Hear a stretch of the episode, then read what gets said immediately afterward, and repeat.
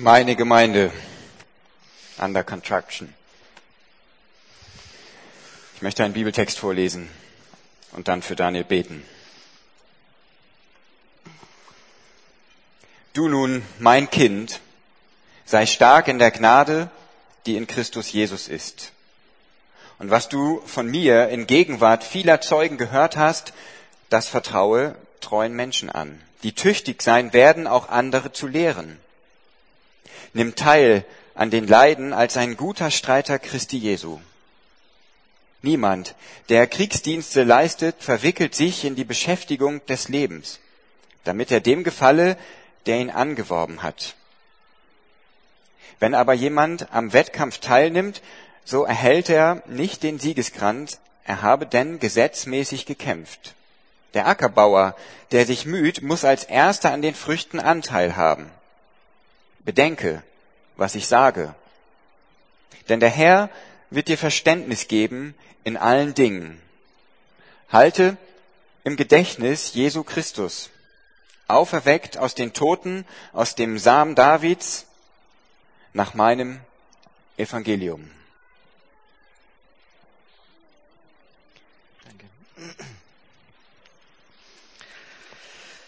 Ja, ja, Lydia, man macht sich manchmal die Finger schmutzig, wenn man arbeitet, gell? Und wenn man, auch wenn man hier vorne steht, macht man sich manchmal die Finger schmutzig und man trifft manchmal, danke, hast du sie gefunden? Danke, ja, danke. Meine Bibel war auf einmal verschwunden, ich hatte sie verlegt, danke. Guck mal, das sieht doch jetzt gut aus hier vorne mit zwei Elberfelder Bibeln. Wunderbar. Ähm, und ähm, ich bin, glaube ich, gestern Abend auch in Fettnäpfchen getreten und es blieb nicht so ganz aus. Und ich möchte ganz herzlich die Geschwister hier grüßen, ähm, die hier dabei sind, die den klangvollen Namen Hartnack tragen. Und ich würde gerne euch kennenlernen, weil ich glaube, wir haben irgendwie gemeinsame Verwandte. ja, also, ich, ich weiß, wie das ist, wenn man einen komischen Namen hat. Okay? Ich heiße Platte und als Lehrer, ich kann euch sagen, ich kenne alle Verballhornungen von Platte. Der Herr Platte macht gerne Mathe und da ist der eine fiese na, na, na, na. so, ja. Also, liebe Leute, haben wir, haben wir Hartnacks hier? Wo sind die Hartnacks unter uns? Zeig mal. Da hinten! Ich hoffe, ihr habt euch nicht ganz hinten hingesetzt, weil ihr so heißt. Ja. Okay, danke. Oh. Ich habe eine Frau, die hat ein weiches Herz, zum Glück, und die hat mir gesagt, Daniel, das geht nicht. Okay, das geht nicht. Danke. Okay, als nächstes hat meine Frau gesagt, Daniel, entschuldige dich bei allen Mercedes-Fahrern. Du fährst selbst einen. und dann ist mir aufgefallen, ja tatsächlich, ich fahre Mercedes-Bus. Okay, also ich entschuldige mich auch hier. Okay, dann wollte ich mich entschuldigen. ähm, ähm, und wollte sagen, meine Erfahrungen auf den Rehe-Familienfreizeiten liegen 30 Jahre her. Okay? Und ich glaube, die Rehe-Familienfreizeiten sind heute ganz anders. Okay? Hat sonst noch irgendjemand was, was ich sagen sollte? Okay. Ich, ich sag's euch, ich glaube, die Hälfte meines Lebens werde ich mich entschuldigen müssen für irgendwas, was ich gesagt habe. Es tut mir leid. Okay. Aber es ist lieb, dass, dass ihr es irgendwie gut aufnehmt und ähm, im Eifer des Gefechts ähm, Ihr, ihr merkt, ich, ich bin manchmal so ein bisschen so ein Erzähler, ja, und dann kommt mal ein Wort raus, und das würde ich gern zurückholen, und es geht nicht, und das ist echt die Schwierigkeit. Deswegen, es tut mir leid, wenn ich irgendjemand ähm, an der Stelle getroffen habe. Ich möchte mit euch reden über 2. Timotheus 2. Wie ist denn das? Habt ihr so Lieblingsfiguren in Filmen? Gibt es so Leute, mit denen ihr euch ganz gut identifizieren könnt? Bilbo Beutlin. oder die Schneekönigin. Oder, ähm, oder Shit. oder Olaf, der Umarmungen liebt. oder ich weiß nicht so ganz genau. Ja? Habt ihr so Filmfiguren, mit denen ihr euch so richtig identifizieren könnt, weil ihr denkt, oh, die sind mir so nah. Ja. Mir geht's bei Frodo immer so, ja. Gerade so in Gemeindearbeit. Ja, und ich bin so froh, dass es so einen Sam gibt, der irgendwann den Frodo trägt. Ähm, Habt ihr auch so Personen in der Bibel, mit denen ihr euch ganz gut identifizieren könnt, wo ihr wisst, so, da ist so eine Herzensnähe da. Das sind so Leute, die man ganz besonders mag. Ich habe so jemanden in der Bibel und das ist der Timotheus. Schon seit meiner Teenagerzeit ist Timotheus jemand, der mir ganz, ganz nah ist, den ich sehr mag. Ähm, wenn man sich äh, das anguckt, wie der Timotheus war, schon als sehr junger Mann kam er in den Dienst, hat Paulus ihn berufen und er ist mit Paulus unterwegs gewesen. Und der Timotheus, das war nicht so ein harter Kerl, der da durchgegangen ist, ja. Für die wirklich harten Sachen, da hat der Paulus den Titus gehabt. Den hat er nach Kreta geschickt, da wo die faulen Bäuche sind. Der Titus, das war so ein Mann fürs Grobe. Der Timotheus, das war einer, der brauchte viel Zuspruch. Ja, der, der brauchte viel Ermutigung. Und als der Paulus hier im zweiten Timotheus an den, an den Timotheus denkt, dann denkt er als erstes an die Tränen vom Timotheus. Vielleicht war der Timotheus ziemlich nah am Wasser gebaut. Ja. Gestern Abend haben wir hier noch gesessen und geredet und hatte einer auf einmal gemeint, hihi, du hast ja Pipi im Auge. und das war, das war tatsächlich, ja, der Timotheus, der hatte das auch öfters. Wenn ich an dich denke, dann denke ich an die Tränen. Der Timotheus, das war nicht so der Gradlinige, sondern der hat auch seine Fragen gehabt und seine Zweifel. Und er brauchte von Paulus immer so die Sondereinheiten, Ermutigung. Und, und da konnte ich mich ganz gut mit identifizieren. Es war so, dass ich in meiner Jugendzeit immer auf der Suche war nach so einem geistlichen Mentor.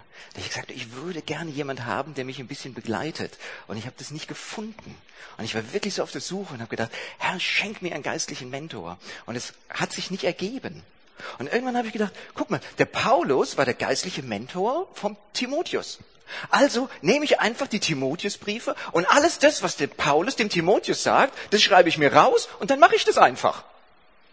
Und so ist der Paulus in den Timotheusbriefen mir so ein bisschen zum geistlichen Mentor geworden. Ich habe gesagt, alles, was der Timotheus machen soll, ja, das mache ich dann halt auch. Ja, wie geht man mit den alten Männern in der Gemeinde um? Ja, der, der Paulus sagt es einfach, ja, wie man mit den alten Männern umgeht. Und mit den alten Frauen, ja, und wie er mit den jungen Männern und wie er mit den jungen Frauen umgeht. Sagt der Paulus auch. Ja, wie mit einer Schwester in aller Keuschheit. Okay. Und dann habe ich versucht, die Sachen umzusetzen. Der Paulus und der Timotheus, die haben ein ganz enges Verhältnis gehabt. Und vielleicht habt ihr das hier schon gesehen. Der Paulus fängt den Abschnitt, den wir gerade hier gelesen haben, an. Du nun mein Kind. Und es drückt was aus von dieser ganz innigen Beziehung, die sie beiden hatten. Der zweite Timotheusbrief ist der letzte Brief, den wir von Paulus haben. Und das ist so ein bisschen das Vermächtnis von Paulus.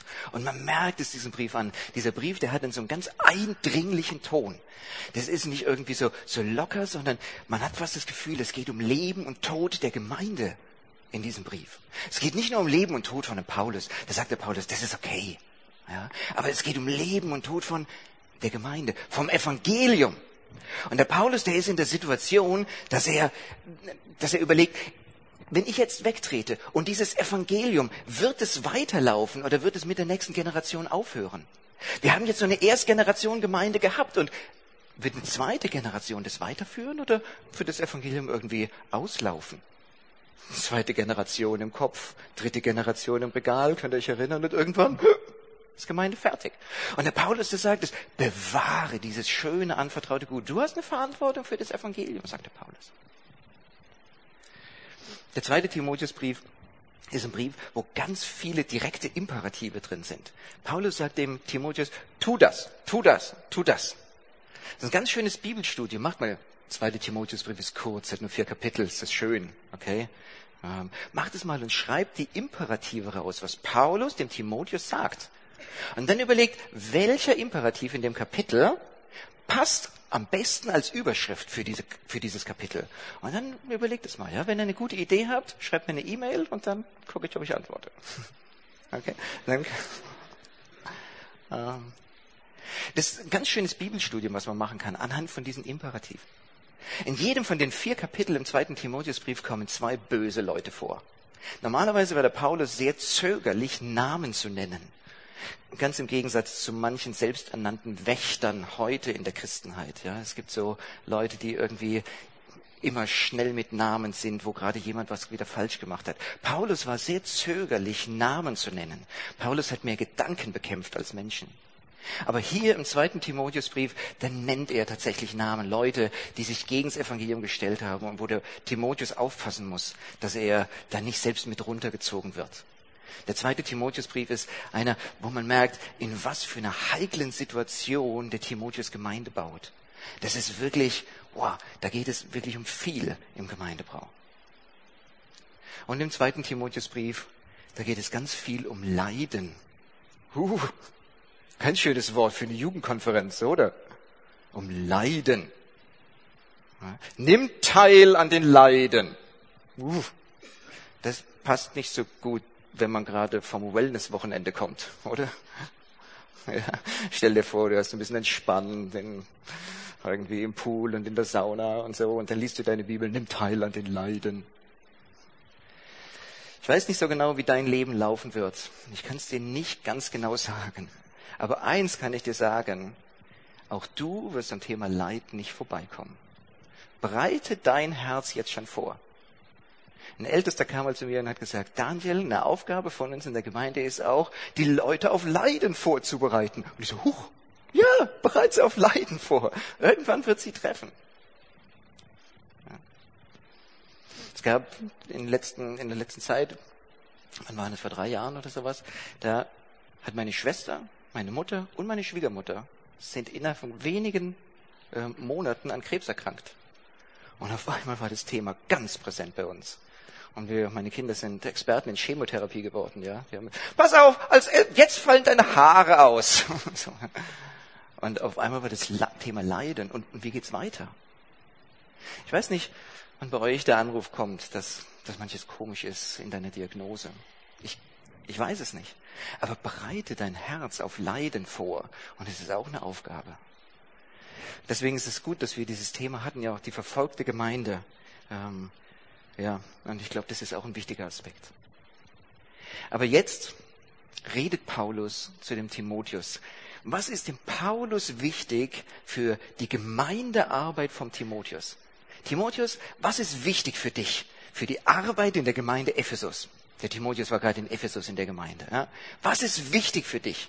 Und ich finde diesen Abschnitt so wunderschön und er spricht so ganz direkt zu meinem Herzen. Weißt du, womit der Paulus anfängt? Er sagt als erstes, du nun mein Sohn, du nun mein Kind, sei stark. Ja, man muss stark sein in der Gemeindearbeit, um einen Spaten hochzukriegen, nicht wahr? Ja, ähm, man muss stark sein tatsächlich in der Gemeindearbeit, da geht es oft darum, dass man einfach was machen muss und dass man stark sein muss. Und ähm, manchmal Gemeindearbeit ist es abends spät ins Bett und morgens früh raus, ja. Und manchmal denke ich, wenn ich dann so, du nun mein Kind sei stark, ja, woher? Ja. Was sagt der Paulus? Du nun mein Kind sei stark und beiß die Zähne zusammen, Augen zu und durch. Hab dich nicht so. Was sagt der Paulus? Wo kommt deine Stärke her?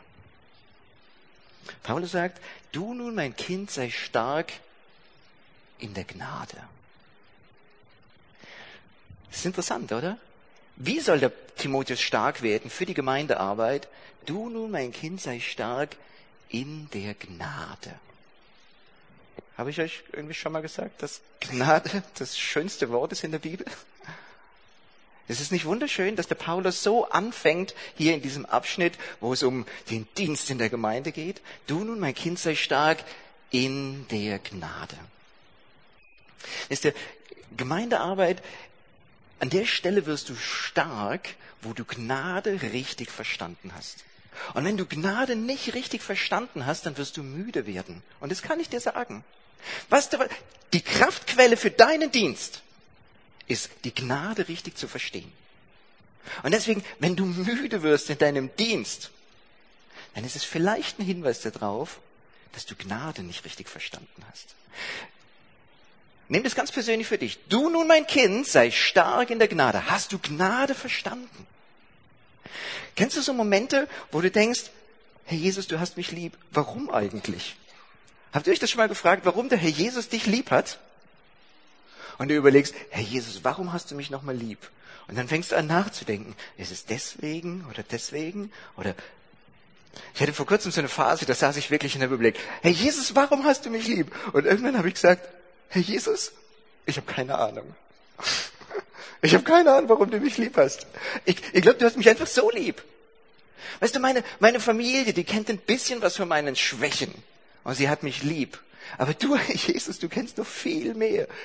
Mein ganzes Herz, mein ganzes Leben ist vor dir offen. Und du kennst mich durch und durch. Du kennst alle dunklen Seiten, die die Menschen irgendwie nicht sehen. Mark Twain hat mal gesagt, wisst ihr, jeder Mann ist wie ein Mond. Er hat eine dunkle Seite, die er niemand zeigt. Uhuhu. Ja, wisst ihr, auch ich bin so ein Mann. Und ich habe auch meine dunklen Seiten.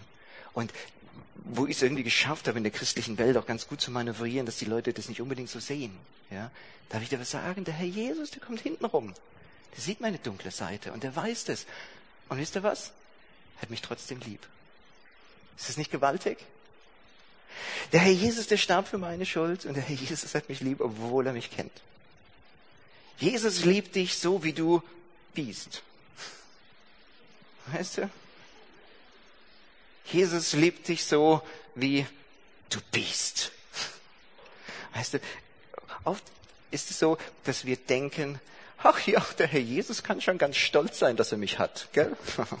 Ich bin nämlich einer, der auf den Dillenburger Jugendtag fährt. ja, weißt du, ich bin nicht so wie andere Leute, die jetzt an diesem Wochenende irgendwas zu Hause machen, sondern ich war auf dem Dillenburger Jugendtag. Herr Jesus, hast du das dir notiert? Kennt ihr so Gedanken? Das sind gefährliche Gedanken und die machen die Gnade in deinem Leben kaputt. Sei offen. Geh mit deinen, geh mit deinen Schwächen zu Jesus. Wisst ihr, für deine Schuld starb Jesus am Kreuz. Für dein Versagen.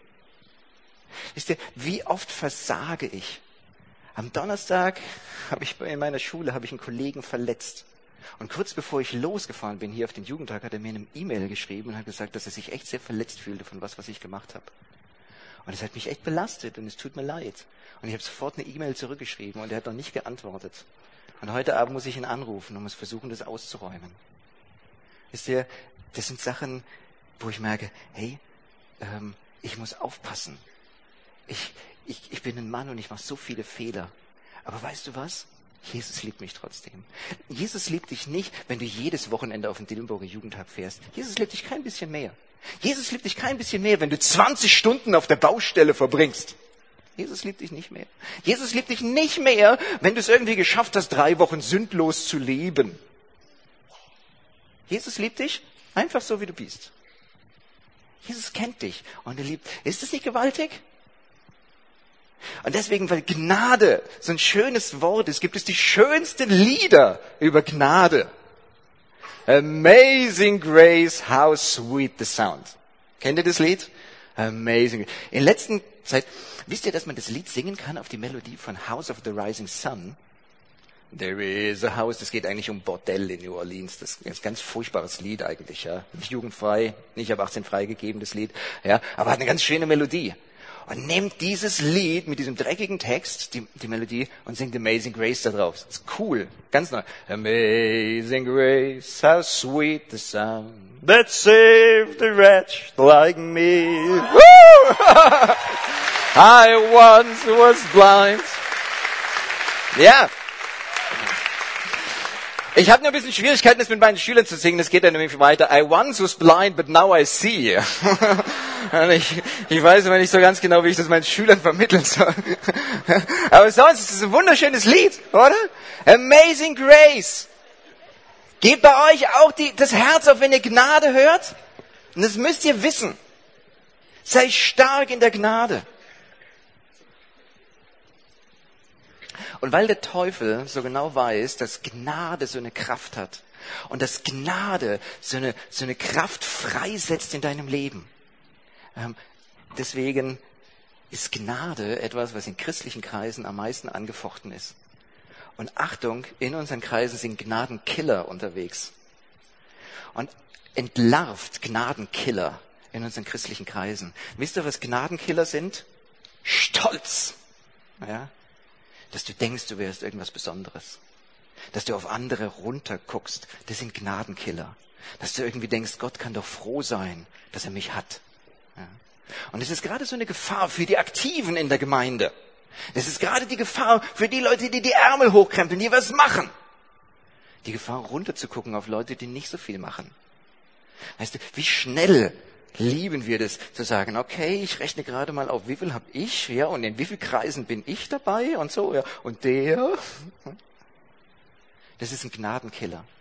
Vergleichsdenken ist ein Gnadenkiller. Wenn du dich vergleichst mit deinem Bruder, wenn ich das auch so könnte wie der, dann, oh, kennt ihr diese Minderwertigkeitsgefühle irgendwie, wenn, wenn du jemanden triffst, der, den Gott gebraucht?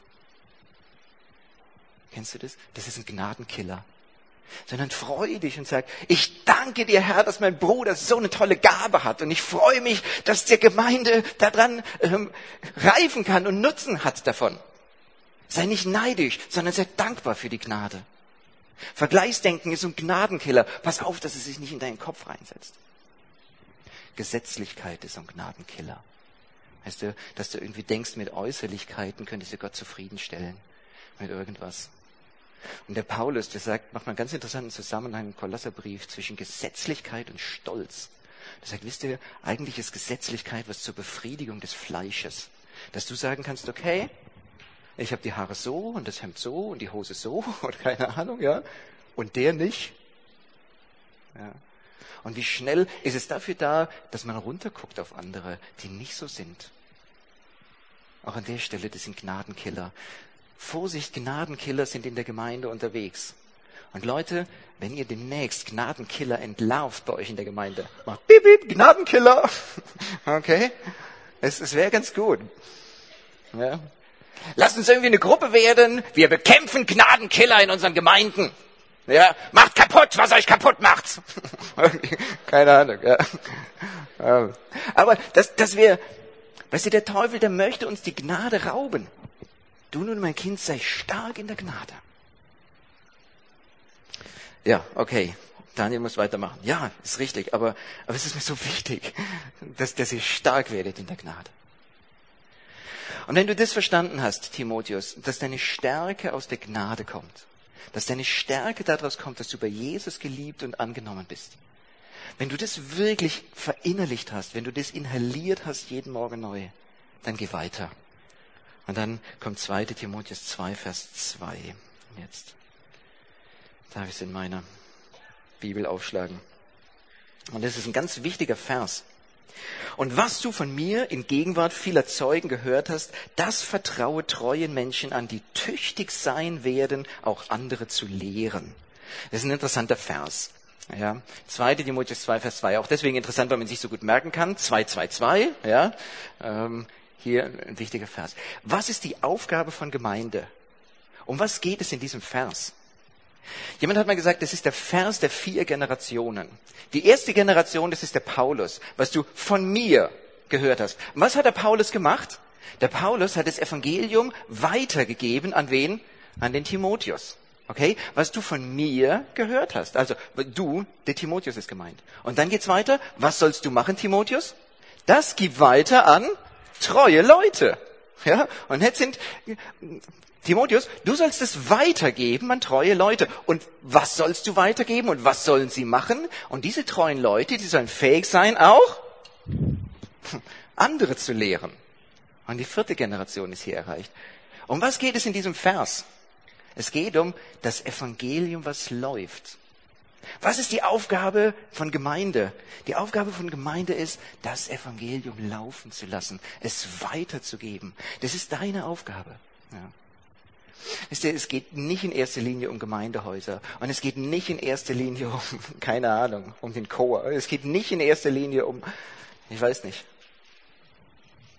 es geht in erster Linie darum, was ist unsere Kernkompetenz als Gemeinde, was ist unsere erste Aufgabe, das Evangelium weiterzugeben, Gottes Liebe in dieser Welt zu postulieren und zu verkünden, zu herolden, wie er das sagt, verkünden.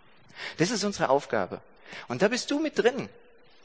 Wisst ihr, wenn du der letzte Christ wärst auf dieser Welt und hättest das Evangelium in der Hand, würde es eine neue Generation geben? Wird es eine neue Generation von Christen geben? Oder würde die Gemeinde bei dir stoppen? Das ist die Frage. Gibst du das Evangelium weiter? Wie gibst du es weiter? Und vielleicht denkt ihr jetzt, das heißt, ich muss in der großen Pause auf die Mülltonne krabbeln und muss irgendwie sagen, ihr lieben Leute, kehrt um und glaubt. Nee, Wahrscheinlich ist es nicht deine Aufgabe. Vielleicht ist es deine Aufgabe. Vielleicht hat Gott dir die Gabe des Evangelisten gegeben. Dann macht es, okay? Und es kann auch cool sein und Gott kann es auch gebrauchen. Aber es ist wahrscheinlich nicht unbedingt das was.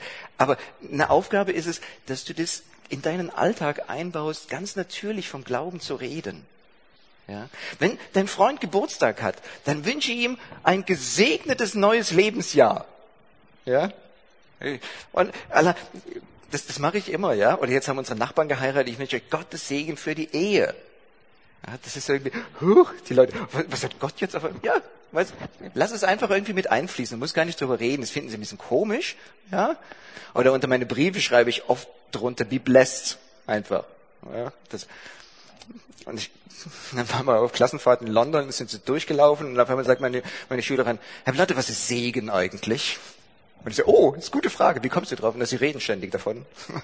das ist gut. Ja, was ist Segen? Das ist gut. Gute Frage, oder? Ja. Gottes Segen. Solche kleinen Sachen. Gib Gottes Wort weiter im Kleinen. Aber dann guck wirklich, dass Leute im Glauben wachsen, dass sie vorwärts kommen, dass sie fest werden in Gottes Wort. Das ist unsere Aufgabe, Gottes Wort weiterzugeben. Gibst du Gottes Wort weiter? Die Frage, die der Paulus uns stellt hier, ist, sei stark in der Gnade und gib das Wort Gottes weiter. Machst du das? Wisst ihr, du musst mit Jesus verbunden sein. Du musst von Jesus die Kraft holen und dann gib Gottes Wort weiter. Das ist die Aufgabe, die wir haben. Und dass das nicht immer so leicht ist, das weiß der Paulus auch. Und deswegen geht er weiter in 2 Timotheus und sagt in Vers 3, nimm teil an den Leiden, nimm teil an, da ist es schon wieder, das Leid. Gell? Er sagt, ja, ich weiß, das ist nicht immer so leicht, das Wort Gottes weiterzugeben. Da, da muss man sich überwinden. Ja? Und da, da gibt es vielleicht ein bisschen Widerstand. Und das ist ein bisschen komisch. Und er sagte, wenn du in diesem Dienst bist, wenn du stark bist und wenn du Gottes Wort weitergibst, wenn du anfängst, dir die Finger schmutzig zu machen im Gemeindebau, wenn du mitarbeiten möchtest, dann wird es Schwierigkeiten geben. Es wird nicht ausbleiben. Weißt du, du kannst hier rumstolzieren und kannst sagen, ich habe es ja wenigstens versucht. Ja, aber darf ich dir was sagen? Die Realität im Gemeindebau ist, nimm teil an den Leiden. Ich weiß nicht, ich hoffe, ich desillusioniere euch jetzt nicht, ja. Daniel, bis gestern hatten wir gedacht, Gemeinde wäre sowas Cooles, Gemeindebau. Und jetzt sagst, Darf ich dir sagen, was der Paulus sagt? Gemeindebau heißt, nimm teil an den Leiden. Schieb deine Schulter unter die Last. Gibt wahrscheinlich Druckstellen und blaue Flecken im Gemeindebau und so. Aber das ist unsere Aufgabe. Nimm teil an den Leiden. Und jetzt sagt der Paulus uns drei Bilder für den, der in der Gemeinde mitarbeitet. Ganz unterschiedliche Bilder, ganz interessante Bilder. Schaut mal, das erste ist der Soldat, jemand, der Kriegsdienst leistet verwickelt sich in die Beschäftigung des Lebens.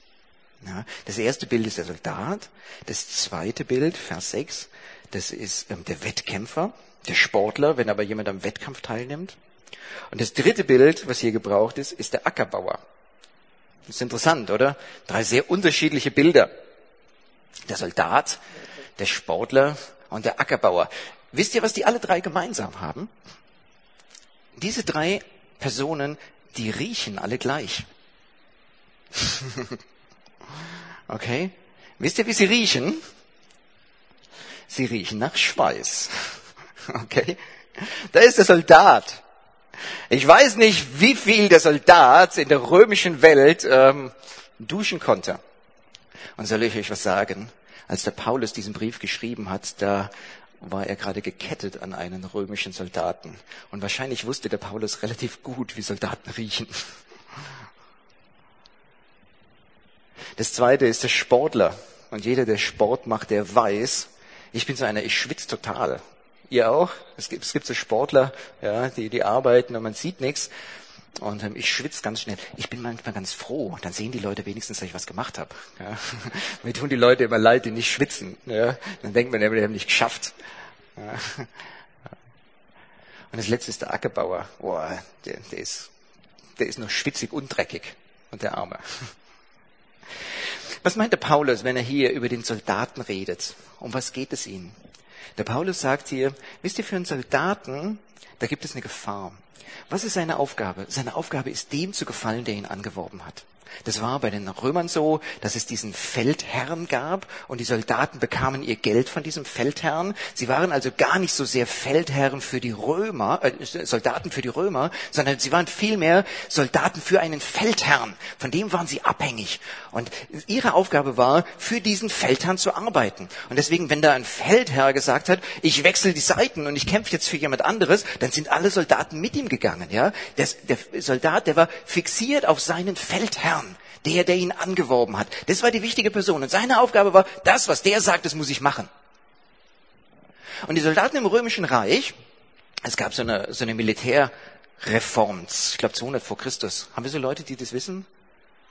Marius, oder wie hieß der? 96 vor Christus, danke. Anna-Sophie. okay. Da gab es so eine Heeresreform. Da wurde das nochmal umgestellt. Und zwar, die Soldaten mussten sich für ihre eigene Ausrüstung, um, um, ihre eigene Ausrüstung kümmern. Und das mussten die alles mitnehmen. Also es gab nicht so ein Begleitfahrzeug, wo man die ganzen Sachen reinschmeißen konnte, sondern die Soldaten, die mussten das alles selbst mitnehmen. Die hatten es auf ihrem Buckel hinten drauf. Ja? Ihre Rüstung, ihr Zelt, ihren Schlafsack und so weiter. Das mussten die alles mitschleppen. Und das waren so etwa 20 Kilo, was die da hatten. Also die hatten ein breites Kreuz und die sind dann damit rumgezogen. Und die haben das genannt Impedimentes. Das, was mich hindert. Die Hindernisse. Ich würde gerne viel schneller laufen, aber ich habe da 20 Kilo auf dem Rücken. Und könnt ihr euch vorstellen, die haben sich ganz genau überlegt, was sie da hinten reingetan haben. Die haben kein 5 fünf Kilo Nutella-Glas da hinten drin gehabt. Weißt du? Das, das war irgendwas. Nee. Die haben wirklich nur das Nötigste mitgenommen. Die haben sich fokussiert auf ihre Aufgabe. Mit jedem Schritt haben sie das gemerkt, wenn sie ein Kilo da hinten zu viel drin hatten. Und jetzt sagte Paulus, wisst ihr, ihr als Christen, ihr seid ganz genauso wie diese Soldaten. Ähm, ihr sollt dem gefallen, der euch angeworben hat und achtet genau darauf, dass ihr euch nicht verwickeln lasst in die Dinge des täglichen Lebens. Was sind die Prioritäten in deinem Leben? Sagt, es gibt eine Gefahr für den Soldaten, dass er sich verwickelt in Dinge, dass er Dinge mitnimmt, die er eigentlich gar nicht braucht, die ihm Kraft rauben, wenn er Sachen mitschleppt. Wisst ihr, ich glaube, der Paulus redet hier nicht über Sünde, sondern Paulus redet hier über Dinge, die uns Kraft rauben in unserer Nachfolge, die jetzt nicht immer so böse sind oder so, aber die Kraft aus uns saugen. Und er gebraucht hier das Bild des Verwickeltwerdens. Ja, es sind gar nicht die großen Dinge, es sind oft die ganz kleinen Dinge, die uns so verwickeln. Ja. Es gibt so ein Netz, das kann einen verwickeln. Kennt ihr das? Kennt ihr dieses Netz, was einen verwickeln kann? Ja, gerade mal gucken, was in Facebook hat der. Haben wir schon was, haben wir schon neue Bilder vom Jugendtag hochgeladen? Kennt ihr das?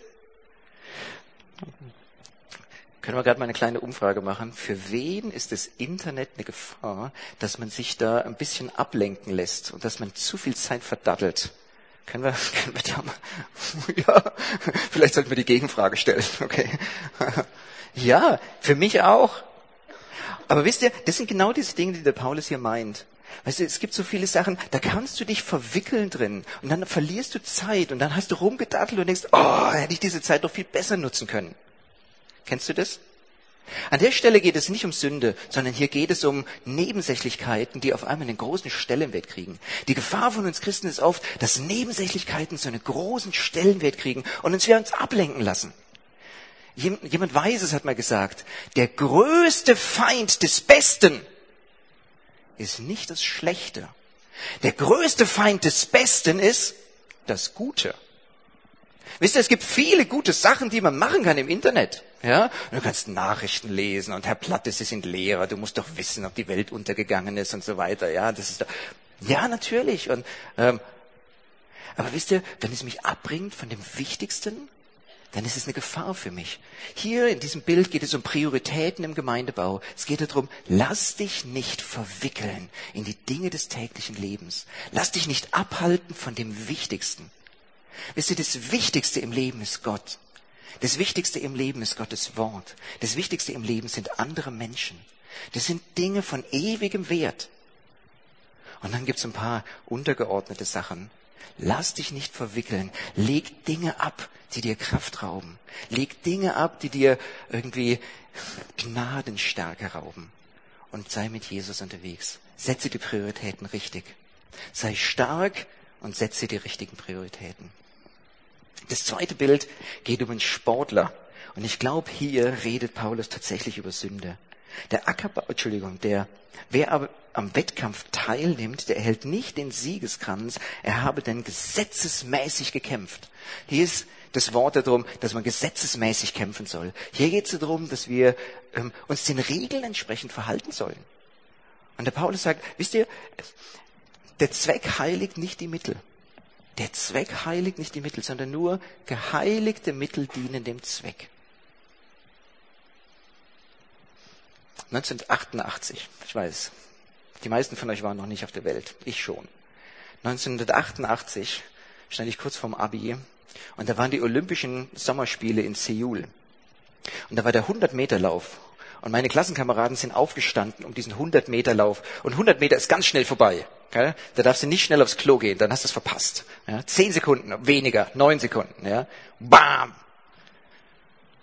Und da war dieser 100-Meter-Lauf und es gab zwei Kontrahenten. 1988. Das war Ben Johnson und Carl Lewis. Und wer macht es? Und es war ganz scharf.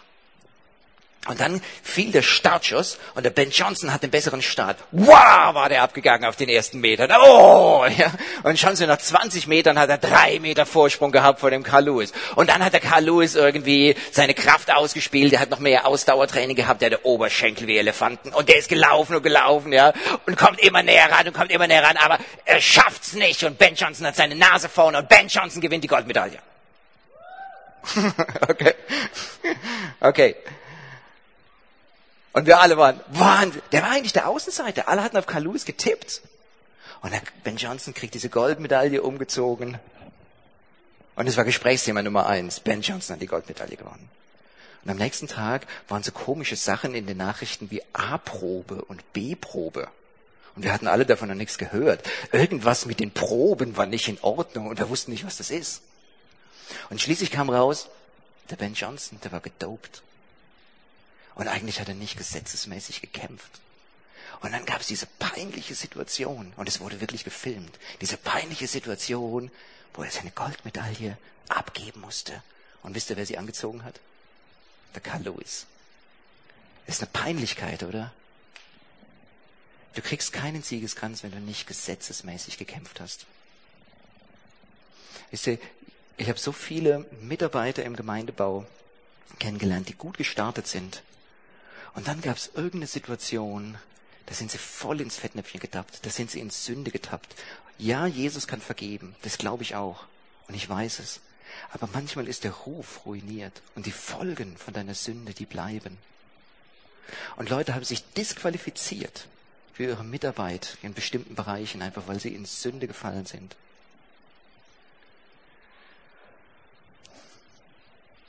Wisst ihr, es gibt eine Seite im Internet, die heißt ähm, vom Jürgen Fischer, was passiert, wenn du Ehebruch begehst? Und das ist eine ganze Seite, wo drauf steht, was passiert, wenn ich Ehebruch begehen würde. Soll ich euch was verraten? Ich rufe die Seite relativ oft auf und lese mir das durch. Und ich sage, Herr Jesus, bewahre mich davor. Ich will meine Kinder nicht enttäuschen. Meine Kinder sollen wirklich überzeugt sein, dass ich meine Frau von Herzen liebe.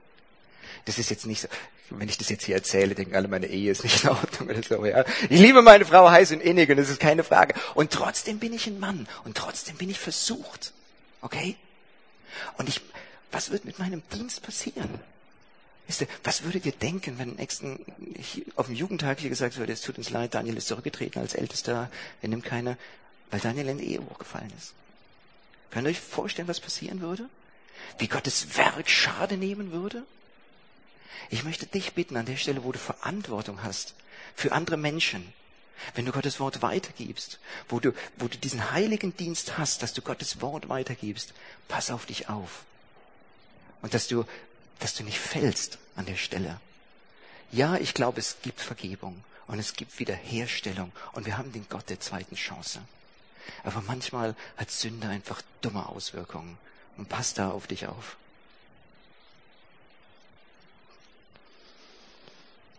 Wenn aber jemand am Wettkampf teilnimmt, so erhält er nicht den Siegeskranz, er habe den gesetzesmäßig gekämpft. Ja, wir haben auch einen Richter, einen Schiedsrichter, das ist ganz interessant, gell? Hebräer 4, Vers 12, glaube ich, ist es, wo gesagt wird, wir haben einen Schiedsrichter. Wisst ihr, wer der Schiedsrichter ist? Gottes Wort ist der Schiedsrichter in unserem Leben. Da wird Gottes Wort als der Schiedsrichter bezeichnet. Ja, der Kritikos. Vielleicht pfeift Gottes Wort, hey, du bist im Abseits und du spielst einfach weiter. Du bist im Abseits. Nein, das Tor, was du schießt, zählt nicht. Hm. Weißt du, wenn du dich selbst disqualifiziert hast durch Sünde.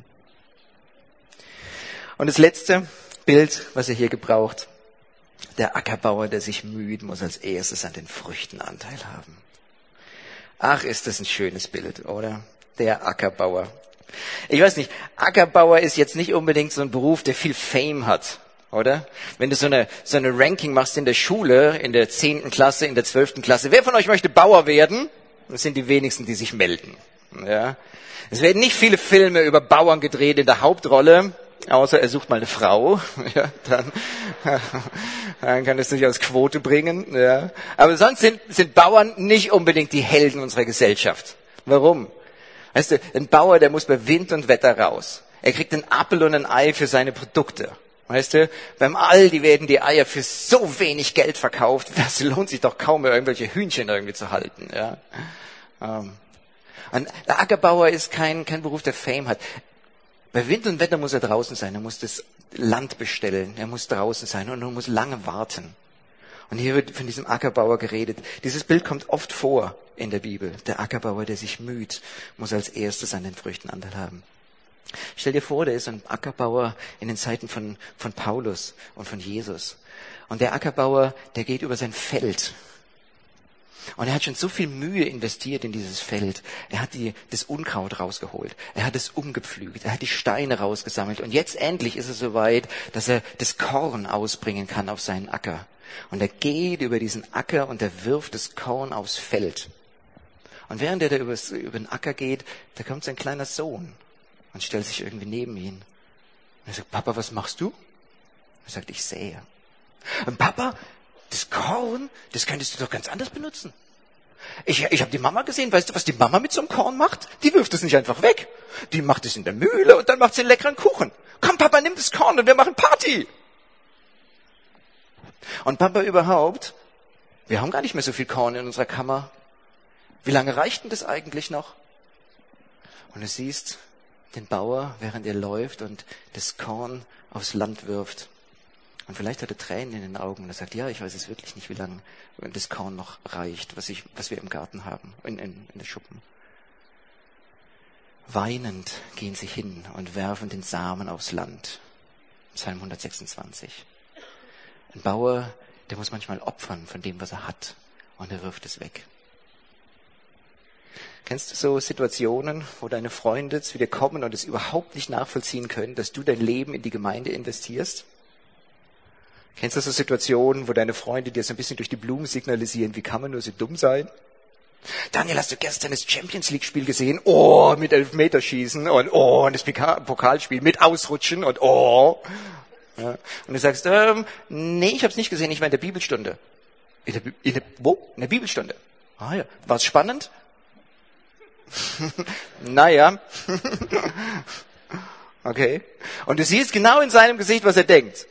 Wie kann man nur so dumm sein, sein Leben wegzuwerfen? Ist dein Beruf nicht anstrengend genug? Ja? Dass du dir so ein aufwendiges Hobby noch leistest? Eigentlich bewundere ich dich ja, aber. Du weißt genau. Daniel, was machst du im Sommer? Ah, ich bin auf so einem Lager, ja, mit Teenagern. Ah, ich, ich bin an so einem Einsatz mit dem Bus unterwegs. Ah, ich mach, echt? Und dafür nimmst du dir deinen Urlaub? Brauchst du nicht die Entspannung? Und du weißt genau, was die denken. Wie kann man nur so dumm sein, sein Leben so wegzuwerfen? Daniel, ich schreibe dir eine Karte von Mallorca, okay? Ich bring dir ein bisschen Sonne in deinen Alltag. Und dann bist du da in diesem Lager und arbeitest auf dem Solar mit oder in einem Kindercamp oder sowas, ja. Und es ist anstrengend und du kommst nicht zum, zum Schlafen, weil irgendein Junge immer denkt, er müsste die ganze Nacht über den Hof rennen und was weiß ich, du musst ihn immer einfangen. Kennt ihr das?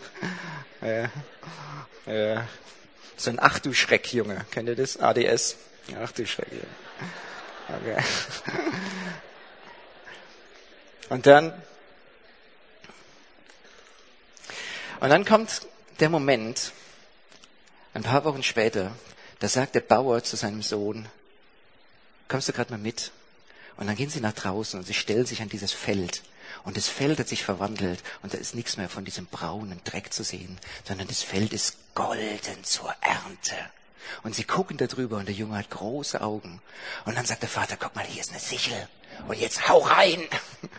Und dann gehen sie, oh, und Garbe um Garbe bringen sie das Korn nach Hause. Darf ich dir was sagen? Weißt du, warum ich das so liebe, am Reich Gottes zu arbeiten? Darf ich dir sagen? Weil ich weiß, dass die Ernte kommt. Und dass unser Herr uns die Ernte versprochen hat. Und wisst ihr, wenn wir da sind, wir wissen, der Bau wird fertig sein und wir werden unsere Belohnung kriegen und wir werden uns freuen für das, was wir gemacht haben für Jesus. Es wird diese Ernte. Ja, die, die hingehen und mit Tränen die Saat aufs Land werfen. Sie kehren heim mit Jubel und tragen ihre, ihre Garben. Psalm 126. Und wisst ihr, ich glaube, es gibt diesen Moment. Ich weiß nicht, ob ich mir den Himmel zu menschlich vorstelle, aber ich, ich freue mich auf den Himmel, wenn ich, wenn ich ankomme. Und vielleicht wartet da schon jemand, ja? Daniel, ich habe gewartet, dass du kommst. Kennst du mich noch? Und ich sage, nee. Okay. Ich war der kleine ADSler. Und ich wollte dir sagen, ich bin hier. Warum? Weil du Geduld hattest mit mir. Weißt du? Und du nimmst ihn in den Arm und du drückst ihn und du freust dich. Und vielleicht kommen die Leute aus Pakistan oder aus Indien. Und sie sagen, ich wollte dir einfach danken für die 50 Euro, die du dir auf dem Dillenburger Jugendtag ins Rohr geschmissen hast. Und ich will dir danken, dass wir davon dieses Camp machen konnten. Ich will dir danken dafür, dass du mit deinem Geld beigetragen hast, dass ich hier sein kann. Wisst ihr, das Schöne am Reich Gottes ist, dass die Ernte kommt. Und dass die Ernte, dass es eine Belohnung gibt. Und dann haben sie diese Garben in der Hand. Und dann gehen sie zurück. Und dann setzen sie sich an den Tisch. Und dann steht in der Mitte der erste Kuchen, der gemacht ist von diesen Garben. Und dann der kleine Junge sagt, oh, ich freue mich, ich will reinhauen. Und dann sagt die Mama, stopp. Wer darf als erstes? Was sagt der Bibeltext? Wer darf als erstes? Wir gucken gerade noch rein. Wir gucken gerade noch rein. Okay, okay, okay. Ich verlaufe mich gerade immer so. Der Ackerbauer, der sich müht, muss als erstes von den Früchten Anteil haben. Stopp!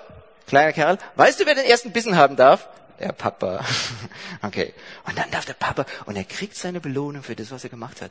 Wisst ihr, Gott ist kein Sklaventreiber. Gott lässt sich nicht lumpen. Gott ist keiner, der irgendwie in Katar eine, ein Stadion hochzieht mit billigen Kräften, die er sich irgendwie in Pakistan geklaut hat ja, und ausbeutet. Gott ist kein Sklaventreiber, sondern Gott liebt es zu belohnen und zu beschenken. Manchmal erlebt man die Belohnung schon hier, im, im, hier, dass Leute vorwärts kommen. Und es gibt nichts Schöneres, als wenn Menschen Schritte im Glauben machen. Aber vielleicht siehst du auch nicht den Lohn von deinen Mühen. Vielleicht siehst du nicht, dass die Baustelle irgendwann fertig ist. Vielleicht, wenn du alt und schwach bist, und deine Gemeinde wird immer noch genauso sein wie vorher. Und irgendwie hast du das Gefühl, habe ich viel bewirken können? Ich weiß es nicht. Aber darf ich dir was sagen? Wir haben Gott, bei dem nichts, was du tust, vergessen ist. Jeder Becher Wasser, den du weitergibst, wird nicht unbelohnt bleiben. Jedes, was du tust in der Gemeinde, wird Gott belohnen. Gott lässt sich nichts schenken. Gott ist der, der es liebt zu schenken und zu segnen. Und jede Engagement, jede Schweißtropfe, die du in der Gemeinde investiert hast, jeden Hammer, den du angefasst hast, jede Sache, wo du, wo du Mühe die hast kosten lassen, die hat Gott registriert. Und du wirst deine Belohnung haben. Ist das nicht ein wunderschönes Bild? Sei stark in der Gnade, zeige vollen Einsatz, weil du weißt, die Belohnung wartet auf dich. Ich wünsche mir das so, dass du da an der Stelle eine Freude kriegst im Herzen und einen Mut kriegst, weiterzumachen. Sei stark. Manchmal ist es gar nicht die Frage, dass man weiß, wo man anfangen sollte. Also man weiß ganz genau, eigentlich, jetzt wäre das dran. Manchmal ist es die Frage, wo kriege ich die Kraft her, um das zu tun? Darf ich dir was sagen? Sei stark in der Gnade.